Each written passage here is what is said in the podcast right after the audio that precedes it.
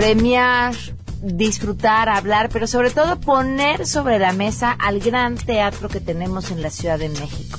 ¿De qué se tratan estos premios metropolitanos? De eso platicaremos el día de hoy. Queremos que esta premiación eh, darle la pompa y la guante que, que, se merece las producciones y, convertirlo en, en un escaparate. Por supuesto, hoy es Día de Ciencia con Enrique Ansores. Y se trata de una corriente que ha resurgido sobre eh, lo que le llaman los terraplanos. Tenemos buenas noticias y Guille Gómora nos pondrá en contexto, así que quédense con nosotros, así arrancamos a todo terreno. MBS Radio presenta a Pamela Cerdeira en A Todo Terreno, donde la noticia eres tú.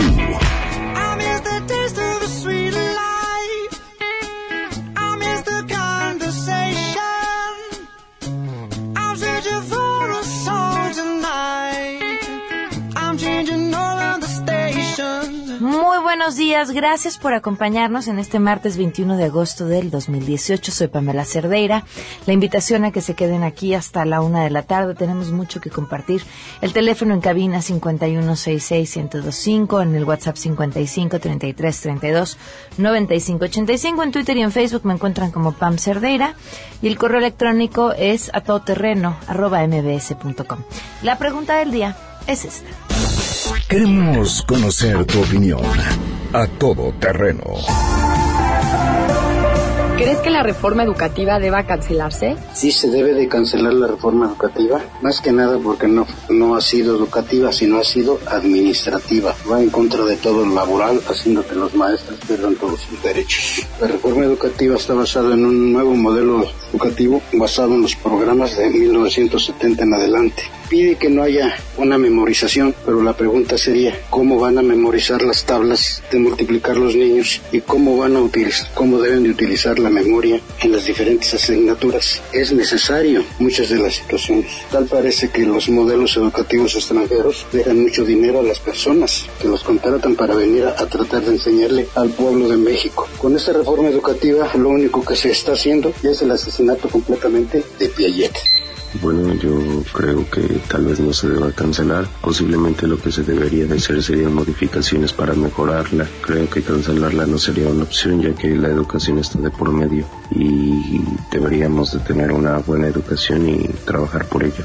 Sí estoy de acuerdo que se cancele la reforma educativa porque atentan contra los derechos de los maestros. Porque sí, el eh, porque están a exámenes, exámenes, exámenes y los que pierden también son los niños. ¿Por qué? Porque si el maestro, entre comillas, no pasa el examen, lo cambian de escuela o lo corren cuando los políticos, aunque no tengan ningún estudio, aunque no sepan nada y son los que hacen esta reforma educativa, ya no se me hace justo ni se me hace buena, así de simple.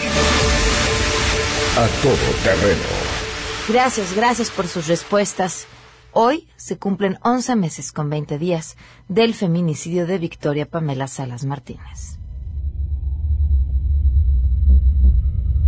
El procurador, el Mundo Garrido, fue el que directamente da las primeras declaraciones de que fue detenido Mario Sáenz por los testigos, porque lo señalaron los testigos, y por las cámaras del hotel.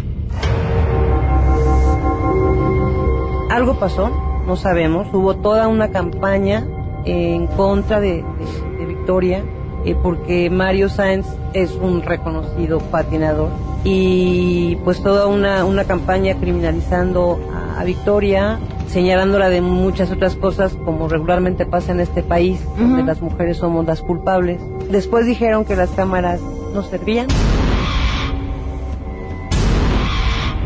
Creemos que el tráfico de influencias es muy obvio. Él es famoso, hay dinero en medio, algo pasó.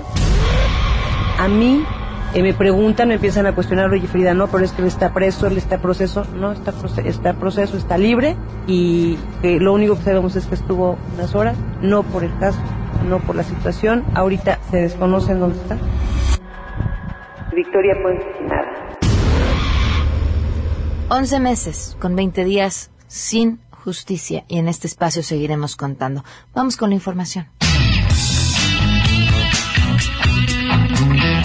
Pamela, te saludo con gusto y te comento que el Gabinete de Comunicación Estratégica determinó que las mejores ciudades para vivir son San Pedro Garza García, Mérida y Saltillo, y la que representa peor calidad de vida es Tuxtla Gutiérrez, calificaciones vinculadas a dos factores negativos, inseguridad e insatisfacción con las autoridades por corrupción. Federico Berrueto, director del Gabinete de Comunicación Estratégica, dio a conocer el resultado de la encuesta Ciudades Más Habitables 2018, en la que se entrevistaron a poco más de 30 mil mexicanos de las 76 ciudades más pobladas del país. En el rubro de calidad de vida, las cinco ciudades mejor calificadas son San Pedro Garza García, San Nicolás Garza García, Saltillo, Hermosillo y Guadalupe, y las que se encuentran en los últimos lugares de la lista son Chimalhuacán, Nezahualcóyotl, Ecatepec, Milpa Alta y Tláhuac. Las zonas donde los ciudadanos reportaron ser más felices son Guadalupe, San Pedro Garza García, Hermosillo, Manzanillo y Matamoros. Las ciudades menos felices son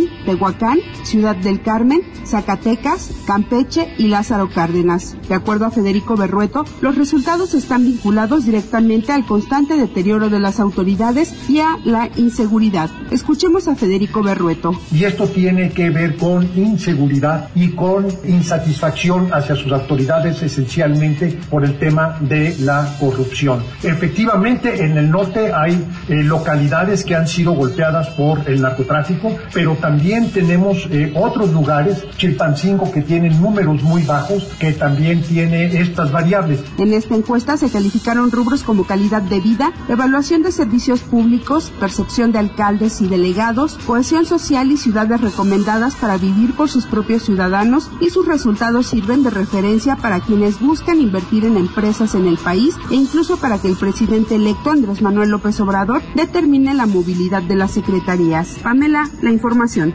En la Cámara de Diputados inició el registro de los integrantes de la nueva legislatura, comenzando por los 192 integrantes de la bancada de Morena, que se presentaron eh, desde este lunes 20 y eh, también hoy, martes 21 de agosto. En la primera jornada se recibieron a más de 74 legisladores. Entre los primeros en recibir su credencial de diputados estuvieron los aspirantes a coordinar la fracción parlamentaria mayoritaria en San Lázaro, Dolores Padierna Mario Delgado, quienes se disputan este puesto. Ambos subrayaron que entre las prioridades del partido están los planes de austeridad parlamentaria que podrían significar un recorte de entre 2.500 y 2.700 millones de pesos al gasto en San Lázaro. Recalcaron que la definición sobre la coordinación parlamentaria se tomará en los siguientes días cuando los convoque la presidenta del partido. Durante estas jornadas de registro de nuevos diputados recibieron su kit legislativo que incluye un pin de color dorado y una bolsa de piel, informó Angélica Melín.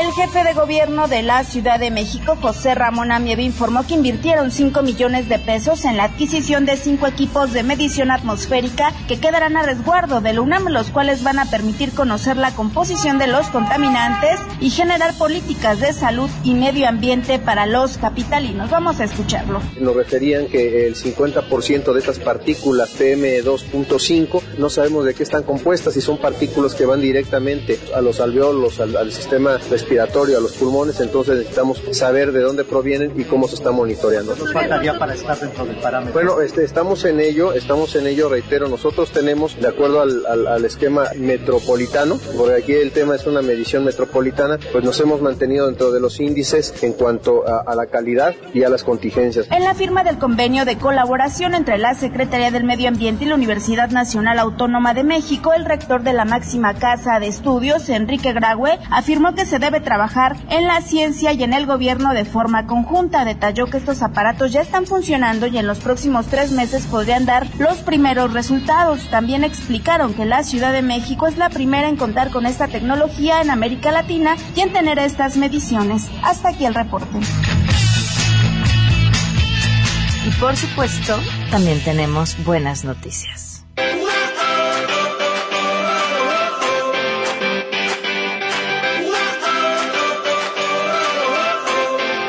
Adelante. Buenas tardes. Investigadores de la UNAM desarrollaron un antiveneno eficiente contra mordeduras de serpientes corales, coralillos, mambas y cobras de México, Sudamérica, Europa, Asia y Medio Oriente. Guillermo de la Rosa Hernández, egresado del doctorado del Instituto de Biotecnología Campus Morelos, explicó que el fármaco que diseñó funciona con base en una molécula que es capaz de contrarrestar las toxinas de una amplia familia de serpientes. Escuchemos. Yo propuse diseñar una neurotoxina que tuviera las características, una sola, de todas las neurotoxinas de, serpientes de coral, de todas las mambas, de todas las cobras, de todas las taipanes, que tuviera de todo un poco para hacer una sola, con la finalidad de hacer un antiveneno contra esta toxina, pero que pudiera ayudar a todo ese grupo de toxinas. El científico dijo que este desarrollo puede ser la base para crear un antiveneno universal utilizando solamente una o varias toxinas clave que además en términos de costo podría ser más barato de producir así como para los usuarios. Cabe destacar que por este trabajo de la Rosa Hernández recibió el premio Rosenkrantz en Biotecnología 2018 que otorga la Fundación Mexicana para la Salud y Laboratorio Roche, informó Adrián Jiménez. Antes de irnos a la pausa, los invito a los creativos y futuros mercadólogos de México que nos están escuchando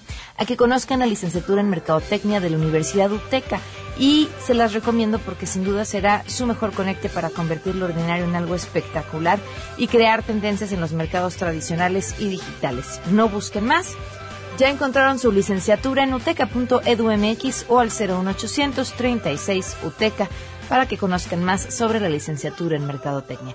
Vamos a una pausa y volvemos. Queremos conocer tus historias. Comunícate al 5166-1025. Pamela Cerdeira. A todo terreno. Donde la noticia eres tú. Volvemos. Pamela Cerdeira está de regreso en a todo terreno. Únete a nuestra comunidad en facebook.com. Diagonal Pam Cerdeira. Continuamos.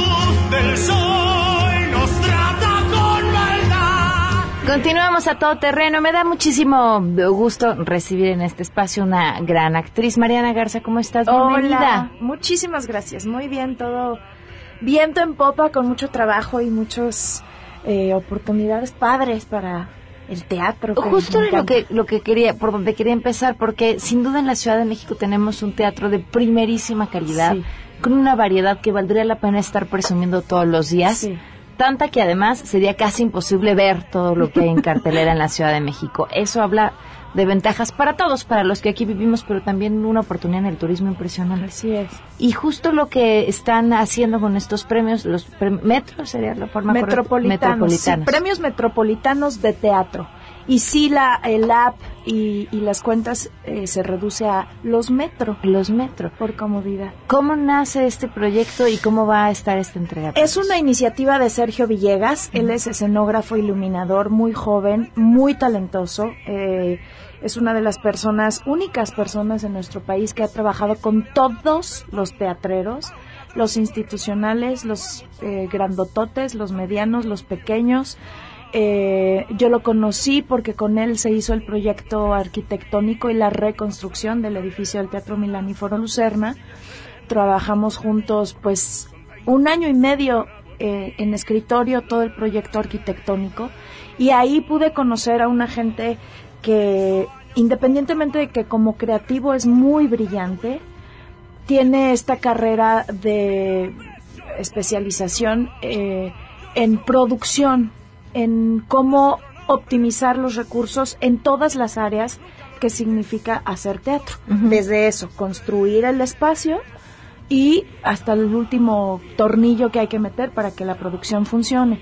Es una persona increíblemente ordenado, es increíblemente amable y pues todo lo que yo te pueda hablar de él, que son horas y horas, se reduce a que logró poner en una misma mesa a Limba, a la UNAM, a la eh, sí, Ocesa, eh, productores independientes como Claudio Sodi, Alejandro Gou, Los Ortiz de Pinedo, eh, Itari Marta, que es representante de los espacios alternativos y, e independientes, eh, está Julieta González Compeán de Ocesa, ellos, ellos son parte del consejo.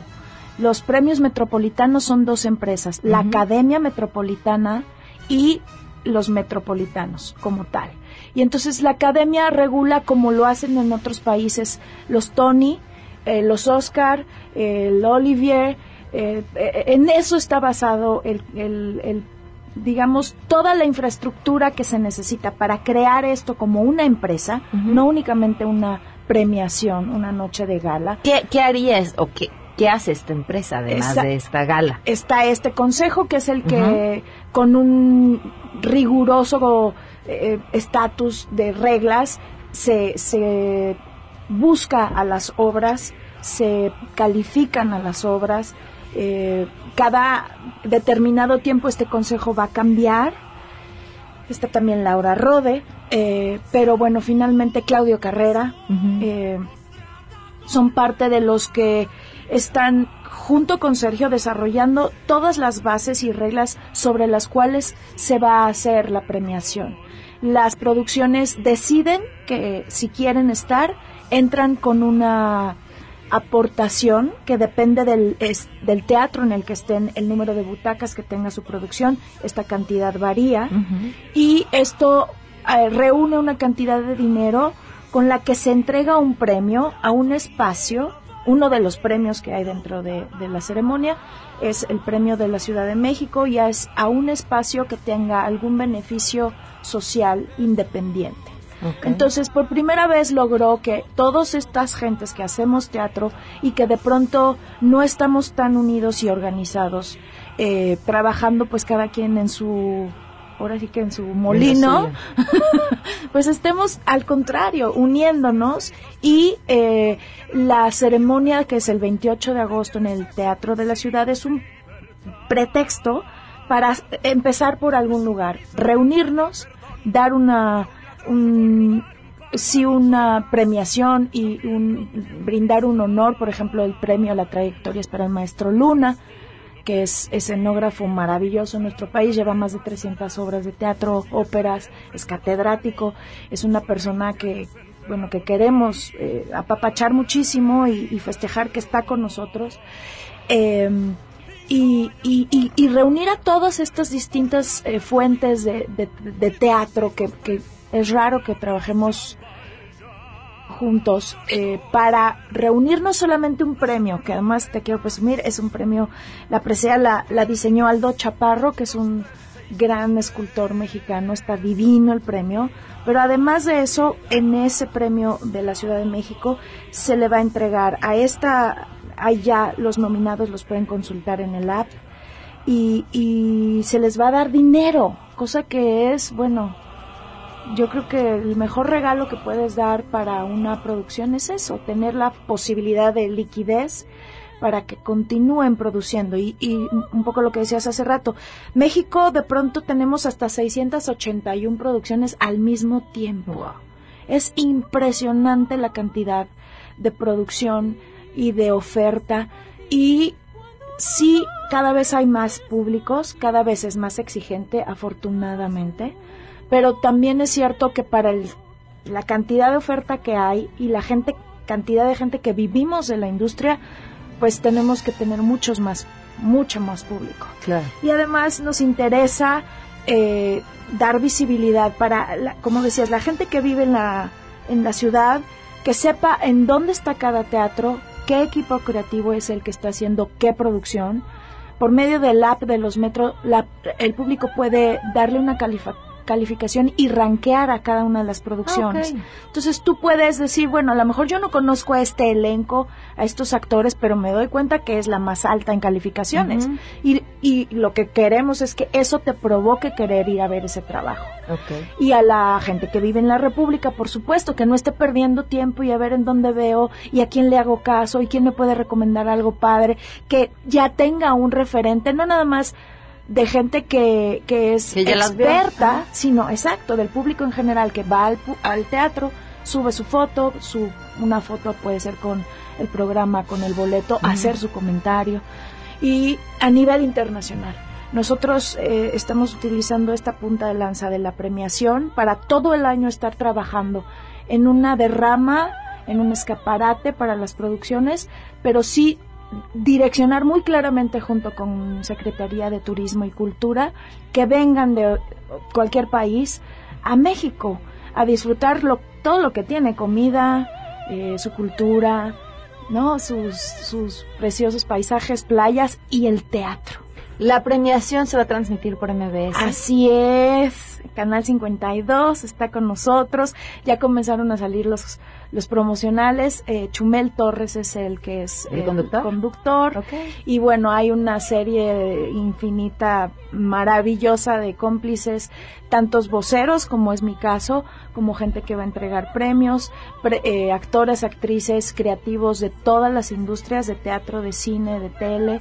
Eh, el, el unir a Chumela esto es con un propósito muy claro de si es una celebración que hacemos gente que nos gusta el teatro, que regularmente o estamos involucrados como actores o creativos o simplemente público, pero bueno, Chumel nos agrega un público que no necesariamente dentro de sus actividades está ir el teatro. Y eso es lo que queremos. Queremos que esta premiación eh, darle la pompa y la guante que, que, se merece las producciones y, convertirlo en, en, un escaparate para no la gente, únicamente la gente que nos gusta. ¿Qué día es? 28 de agosto en el Teatro de la Ciudad, que además estamos muy emocionados porque se celebran los primeros 100 años del teatro.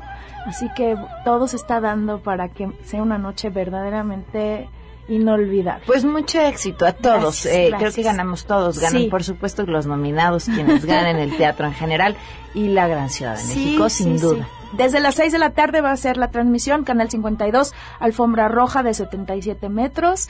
Después tenemos nuestra ceremonia y todo ese contenido va a estar en YouTube para que lo puedan visitar cuando quieran. Muy bien, muchísimas gracias, Mariana. Y beso. Vamos a una pausa y volvemos.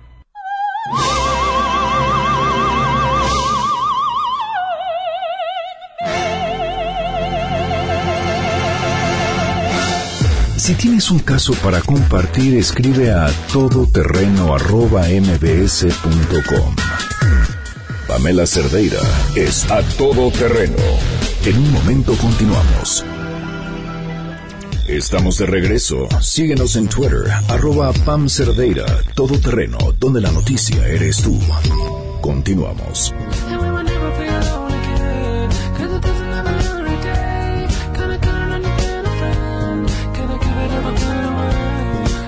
Continuar con nosotros a todo terreno. Nos acompaña Andrew Paxman, autor de Los Gobernadores. Bienvenido, gracias por estar con nosotros. Me da mucho gusto, es un placer. Autor de Los Gobernadores, entre muchas otras cosas más y muchos otros libros más. Y ahora, ¿por qué, por qué escribir sobre este tema tan agradable? Bueno, la verdad es que con mi segundo libro, que trata de William Jenkins, este, el empresario caciquil de, de Puebla, eh, investigaba mucho a su gran aliado político, que era Maximino Ávila Camacho. Sobraba mucha información, entonces tenía las ganas de, de, escribir más sobre Maximino. Y luego eh, se me ocurrió hace como 15 meses que de los varios que se estaban perfilando como precandidatos para la presidencia, cinco eran exgobernadores. Rafael Moreno Valle, de Puebla, Rubén Ávila, Ivonne Ortega, este AMLO, si contamos la Ciudad de México como una especie de... de, de, ¿Qué lo es? Ah, sí, sí, sí, lo es como un, un, gobierno de Estado. Y este, estoy faltando uno, Miguel Ángel Osorio Chong. Ah, ok. Entonces, este, eso hablaba del creciente poder y la creciente presencia al nivel federal de los exgobernadores. Hubo un tiempo en que los eh, exgobernadores eh, se hicieron eh, presidentes, Miguel Alemán, y luego, como 50 años, sin gobernadores convertidos en presidentes, solo hasta Fox en el año 2000. Y estamos viviendo en una nueva época de la, del poder de los gobernadores. Entonces, es un tema muy, eh, muy importante y este, en años recientes hemos notado que frecuentemente los gobernadores están saliendo en, la prensa, no solo la prensa nacional, sino internacional, por razones muy lamentables. Así es. Te platicaba fuera del aire, pero te hago la pregunta ya al aire. Pareciera que, que no será así, o sea que la corrupción la es, es lo que termina pagándoles de cierta forma. O sea, que aquellos que han pasado por las administraciones dejando buenos resultados, Ujú. no necesariamente son los que tienen los mejores frutos. No, no. Este, de hecho, hay una variedad de gobernadores. Y no digo que todo gobernador caciquil es necesariamente un malo gobernador. Tenemos el caso, por ejemplo, el caso histórico del grupo Atlacomulco. Eran muy poco demócratas. Admitieron que no les interesaba la, la democracia electoral, pero en cuanto a propiciar el desarrollo industrial del Estado, hicieron un trabajo maravilloso. Eh, en, en años eh, recientes tenemos el caso de, eh, por ejemplo, Rafael Moreno Valle en, en Puebla, que este, a pesar de un com- comportamiento caciquil, o quizá debido a ese comportamiento caciquil, logró establecer eh, eh, el Gran Museo Internacional del Barroco, eh, logró eh, este, aterrizar la Audi, la nueva fábrica de la Audi en su estado. Entonces, ha- hacía co- cosas buenas. Y una, una cosa que, que siempre eh, decía a mis colaboradores, somos 13 plumas en este, en este tomo, este, em, 12 escribiendo perfiles y, y, un, y un epílogo muy atinado de Jorge Javier Romero. Y eh, le- les decía a todos mis colaboradores, "N- n- quiero, quiero este, perfiles de sombras y luces. Este libro no es para pegar, este libro es para explicar. Entonces, eh, eso creo que funcionó bien y tenemos un perfil de López Obrador, por ejemplo, eh, que inclu- lo incluimos porque había recibido mucha, mucha crítica de, de ser autoritario. Bueno, vamos a analizar cómo estuvo en sus cinco años como jefe de gobierno. ¿Realmente se comportaba de manera caciquil? ¿Qué concluiste? Y, y, bueno, la, la conclusión de Guillermo Sono, una- una- un periodista muy experimentado y equilibrado, es que no, es que realmente delegaba bien, era un buen gerente y rehusó la, tentaza- la- la tentación de comportarse de manera eh, cooperativista al, viejo estilo del PRI. Me refiero específicamente al programa de repartir tarjetas a, a la gente de tercera edad. En los viejos tiempos del PRI, seguramente habría eh, mandado llamar a los jefes de los sindicatos en, en- en la ciudad y repartido miles de tarjetas en una bolsa en cambio por la promesa de la entrega de un voto en bloque. ¿No? Em, eh, Andrés Manuel no lo hacía. Este, cada persona que se inscribía en ese programa tuvo que presentarse personalmente. Entonces, ahí, ahí notamos una, una, decisión consciente de no caer en la tentación de comportarse de manera cooperativista y, y, y caciquil.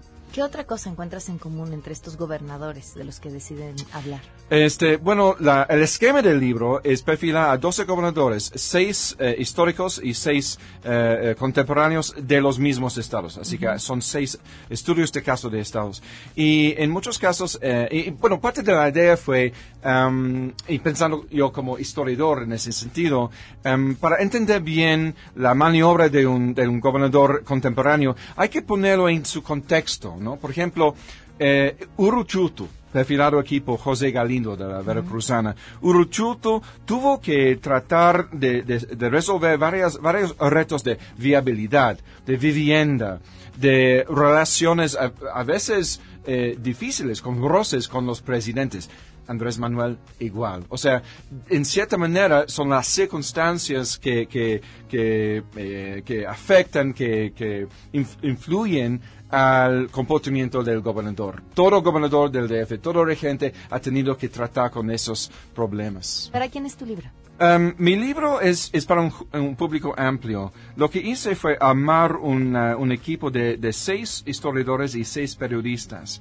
um, para que los historiadores perfilaran la- los, los casos postrevolucionarios y los periodistas los casos contemporáneos. Pero dije a los eh, académicos, mira, eh, quiero que, que empleen un, un estilo más ligero, más anecdótico. Este, este, no, no, no quiero trabajos secos, quiero trabajos que tienen chispa. Y dije a los periodistas, este, es importante que damos evidencias, que todo está equilibrado, que no, no pegamos, que, que hasta en el caso de Javier Duarte admitimos que hacía algunas cositas buenas. Por ejemplo, en el plan cultural, lo del Tajín, lo del Festival Literario Hey, hacía unas cositas buenas, eh, bien.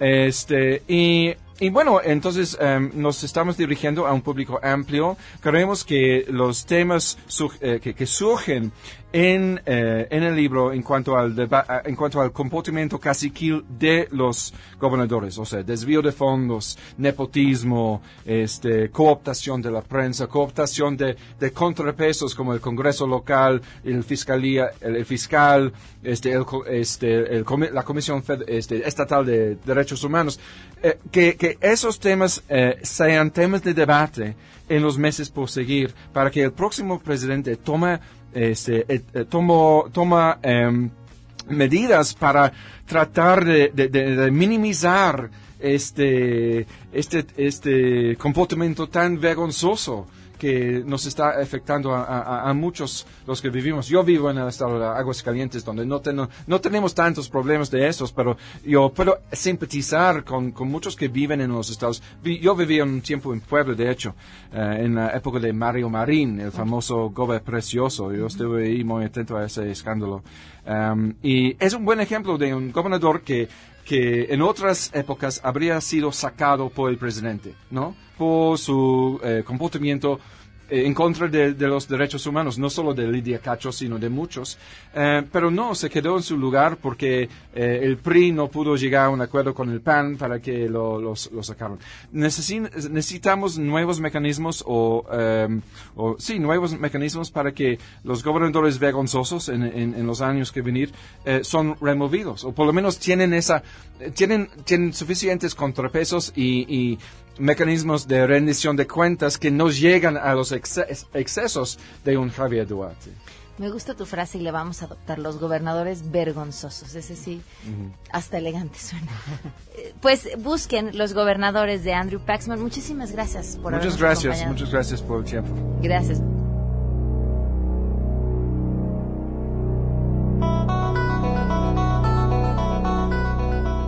Está con nosotros Enrique Ansures. ¿Cómo estás, Enrique? Muy bien, muy bien. Aquí este, contento para estar contigo. Cuéntanos. Pues fíjate que hay una cosa que es un poquito incómoda para estar en el siglo XXI. Ajá. Y se trata de una corriente que ha resurgido sobre eh, lo que le llaman los terraplana.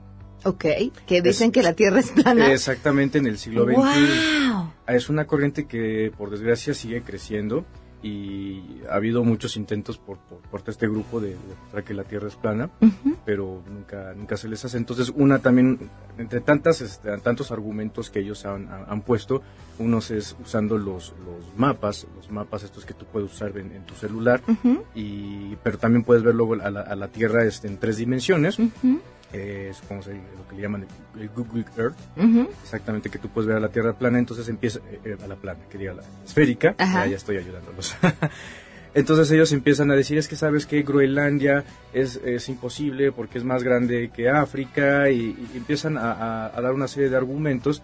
Entonces justamente Google para, para empezar a, este, a, combatir este tipo de pensamientos cambia todo lo que es este, su, su aplicación justamente de Google Earth para cambiar el tipo de proyección. Lo que pasa es que los, los mapas se deforman, se deforman porque tú estás, eh, si tú intentas agarrar una, una naranja y le quitas la, la eh, ahora sí que la carnita dentro, intenta dibujar algo en la, en la cáscara y aplástala, hazla plana. Entonces se va a abrir en, en, como en gajitos y cómo vas a hacer para que todas esas figuras estén este, bien, bien dibujadas, pues vas a tener que trazar una línea y eso va a hacer que se deformen. Entonces hay algo que le llaman las proyecciones y justamente Google ahora lo que hace para evitar justamente de que supongamos Groenlandia se vea más grande que África porque realmente es más pequeña, lo que está haciendo Google ahora es generar otro tipo de modelo matemático para que cuando tú veas el mapa en tres dimensiones realmente tengan las proporciones adecuadas. Ok.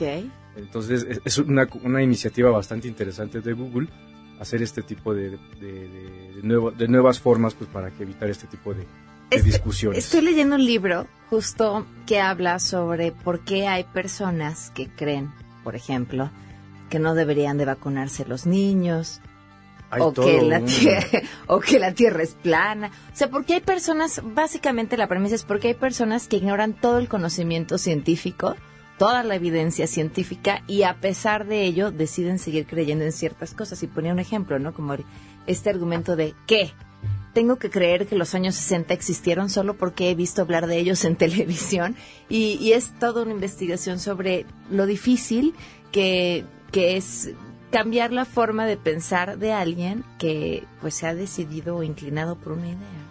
Mira, yo te voy a decir lo que me decía uno de mis mentores en lo que es la comunicación pública de la ciencia, experto en periodismo científico, y me decía siempre, ¿lo crees o lo sabes? Esa es la pregunta fundamental. Entonces, si empezamos a basar nuestras decisiones en función de las creencias, vamos a tener un problema.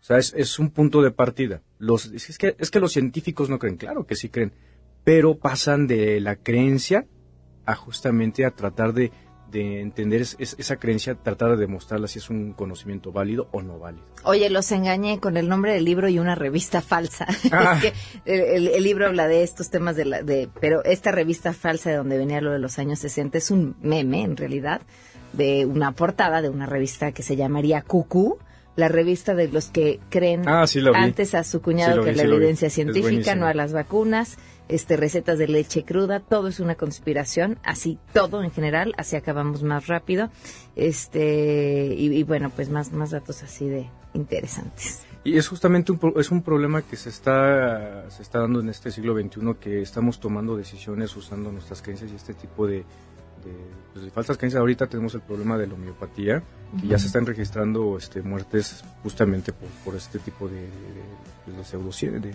pseudomedicina. Entonces, es lamentable que en este país se siga, se siga tratando eso. Yo sé que voy a tocar fibras por ahí, pero hay que tener mucho cuidado, ¿no? Porque una cosa es este, creerlo y otra cosa es saberlo y justamente lo que le llamamos el pensamiento científico eh, nos da un conocimiento confiable. Entonces, si quieren leer un buen libro sobre eso, les recomiendo El mundo y sus demonios de Carl Sagan y habla justamente del pensamiento científico y cómo estamos empezando a tomar incluso decisiones de Estado con base a las creencias. Entonces, aguas con eso. Muy bien, Enrique. Les dejo mi Twitter, arroba Enrique Ansures, y ahí estoy para todo lo que, si tienen una pregunta, con gusto ahí se las puedo atender. Muchísimas gracias. Es un placer. Vamos a una pausa y volvemos. Pamela Cerdeira es a todo terreno. Síguenos en Twitter, arroba Pam Cerdeira. Regresamos. Pamela Cerdeira está de regreso en A Todo Terreno. Únete a nuestra comunidad en facebook.com. Diagonal Pam Cerdeira. Continuamos. La policía te está extorsionando. Pero ellos viven de lo que tú estás pagando. Y si te tratan como un delincuente, no es tu gracias al regente, hay que arrancar el problema de raíz. Cambiar al gobierno de nuestro país, a la gente. Ya está aquí, trae datos interesantísimos. Guille Gómora, bienvenida, ¿cómo estás? ¿Qué tal, Pan? Buenas tardes a ti y a nuestro auditorio. Pues mira, hoy retoma un tema que se generó la semana pasada con el anuncio que hizo el que será el próximo secretario de Seguridad Pública de México, Alfonso Durazo, de que en el combate a los cárteles del narcotráfico ya no irían por las cabezas, como ha sido en este sexenio, sino que atacarían las finanzas del narcotráfico. Las cifras son de verdad alarmantes por lo que representa en cuanto al dinero que circula en nuestro sistema, no solamente en México, sino a nivel eh, internacional. Fíjate, hay cifras que ubican que eh, los cárteles habrían lavado entre 2013 y 2017 3.6 billones, billones de pesos. Imagínate nada más el dinero que se mueve en México, en Estados Unidos, en Europa y Asia. No, Porque además nuestros cárteles, no, hombre, si, si, son de primer mundo, ¿eh? No creas que se quedan aquí en territorio nacional como era en otras épocas, ¿no? Ahora los cárteles del narcotráfico funcionan como empresas y tienen redes en Europa y en Asia. Es una cifra, insisto, por demás alarmante porque solo cito un ejemplo. En Colombia la acumulación de la riqueza del narcotráfico es del orden del 5 del Producto Interno Bruto. Estas cifras son de la Unidad de Inteligencia Financiera de Colombia y han logrado reducirla porque ellos ya tienen estos instrumentos, estos mecanismos para evitar el lavado del dinero. Por, y, y ronden el 5%, que es una cifra alarmante, porque si no hubiera estas medidas, dice el director de esta unidad de inteligencia financiera de Colombia, Juan Francisco Espinosa, la cifra se ubicaría en el 9% del Producto Interno Bruto. O sea, nosotros tenemos hoy un grave problema. Ayer, eh, hace unos días también, bueno, el mismo día, fíjate, estas coincidencias que no son coincidencias porque en política no las hay. Claro. El día que el próximo secretario de Seguridad Pública anunció que irían a atacar eh, la riqueza del narcotráfico de los cárteles. Ese mismo día en Chicago, casualmente, los gobiernos de México y Estados Unidos acordaron estrategias para debilitar la estructura financiera de las organizaciones criminales, entre ellas principalmente el cártel Jalisco Nueva Generación. ¿Qué lectura le das a esta amable coincidencia? A esta amable coincidencia le doy la siguiente lectura, que eh, fue decir, a ver, el que marca aquí la pauta de este combate, de este ataque, somos nosotros. Está bien que ustedes ya tienen esa idea, que no es nueva, porque ya también en este gobierno se atacó este problema. ¿Y sí? ¿Se atacó? Sí, sí, fíjate que sí. Bueno, no con lo, el éxito que ellos hubieran querido. En el quinto informe de gobierno, el presidente Enrique Peña Nieto dijo que las autoridades habían confiscado 543 millones de pesos. No, pues no es nada, nada, Guille. nada, nada contra lo que la cifra que dimos inicialmente. Pero bueno, ya ahí van. Pero me parece que esta coincidencia de que el mismo día que hace el anuncio el próximo secretario de Seguridad, Alfonso Durazo, en Chicago se haga este anuncio. Entonces me, me, parece que es como marcar la pauta, como ha sido desde hace muchos años en este combate al crimen organizado, porque no perdamos de vista que en este tema del lavado de dinero está también el tráfico de armas y de droga. Mucho de este dinero que se obtiene por esta actividad ilícita se destina para comprar armas, para el tráfico de armas. ¿Quiénes son los principales productores de armas? Los Estados Unidos. Sí, era lo que te, y justo lo que te iba a decir, los grandes beneficiados de las muertes en nuestro país es la industria armamentista. Sí, sí, sí, lamentablemente porque aunque hay estas ganancias eh, millonarias y que se distribuyen en negocios como del sector inmobiliario, este, bienes raíces, estaciones de gas, empresas de construcción, los muertos sabemos se cuentan por miles, lamentablemente.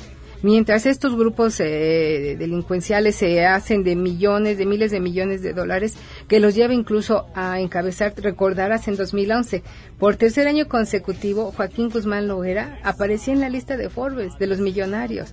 Es algo realmente vergonzante que un criminal de este nivel que ahora se encuentra recluido en Nueva York, pues apareciera entre los principales eh, millonarios del, del mundo, no solo de México, del mundo.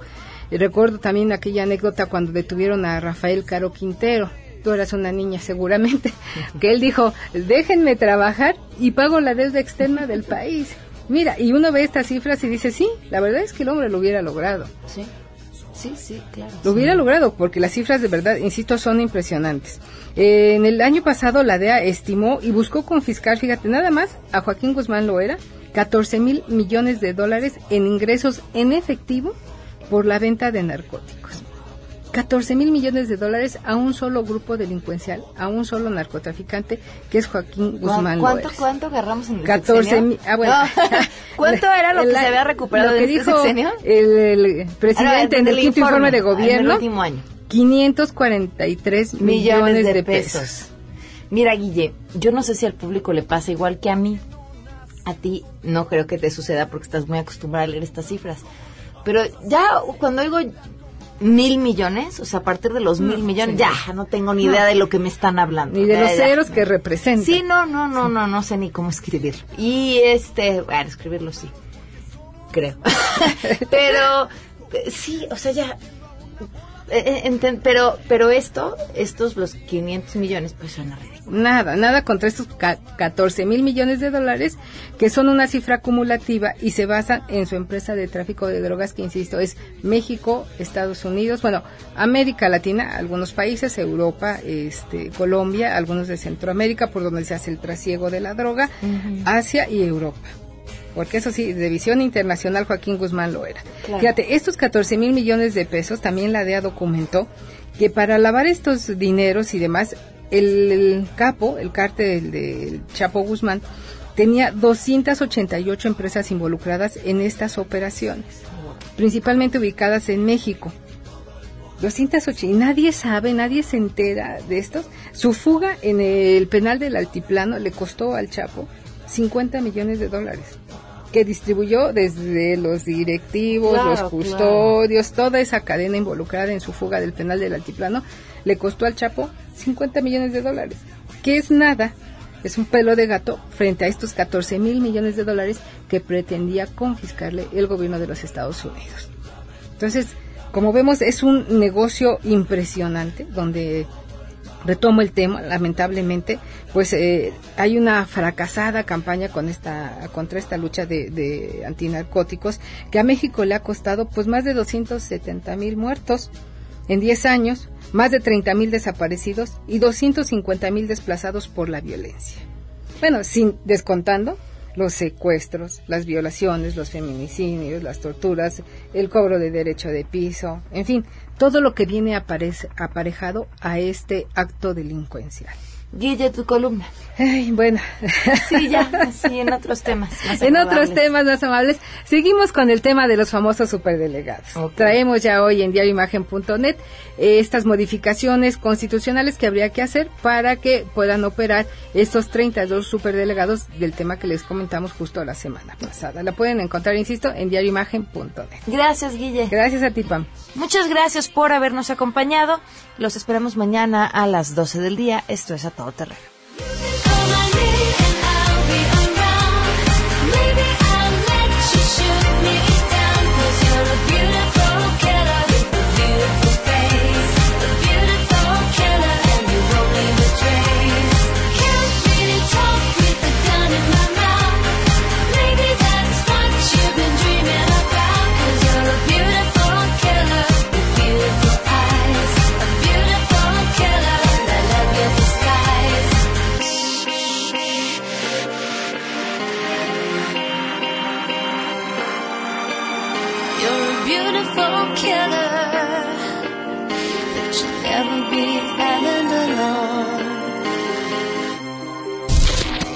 MBS Radio presentó a Pamela Cerdeira en A Todo Terreno.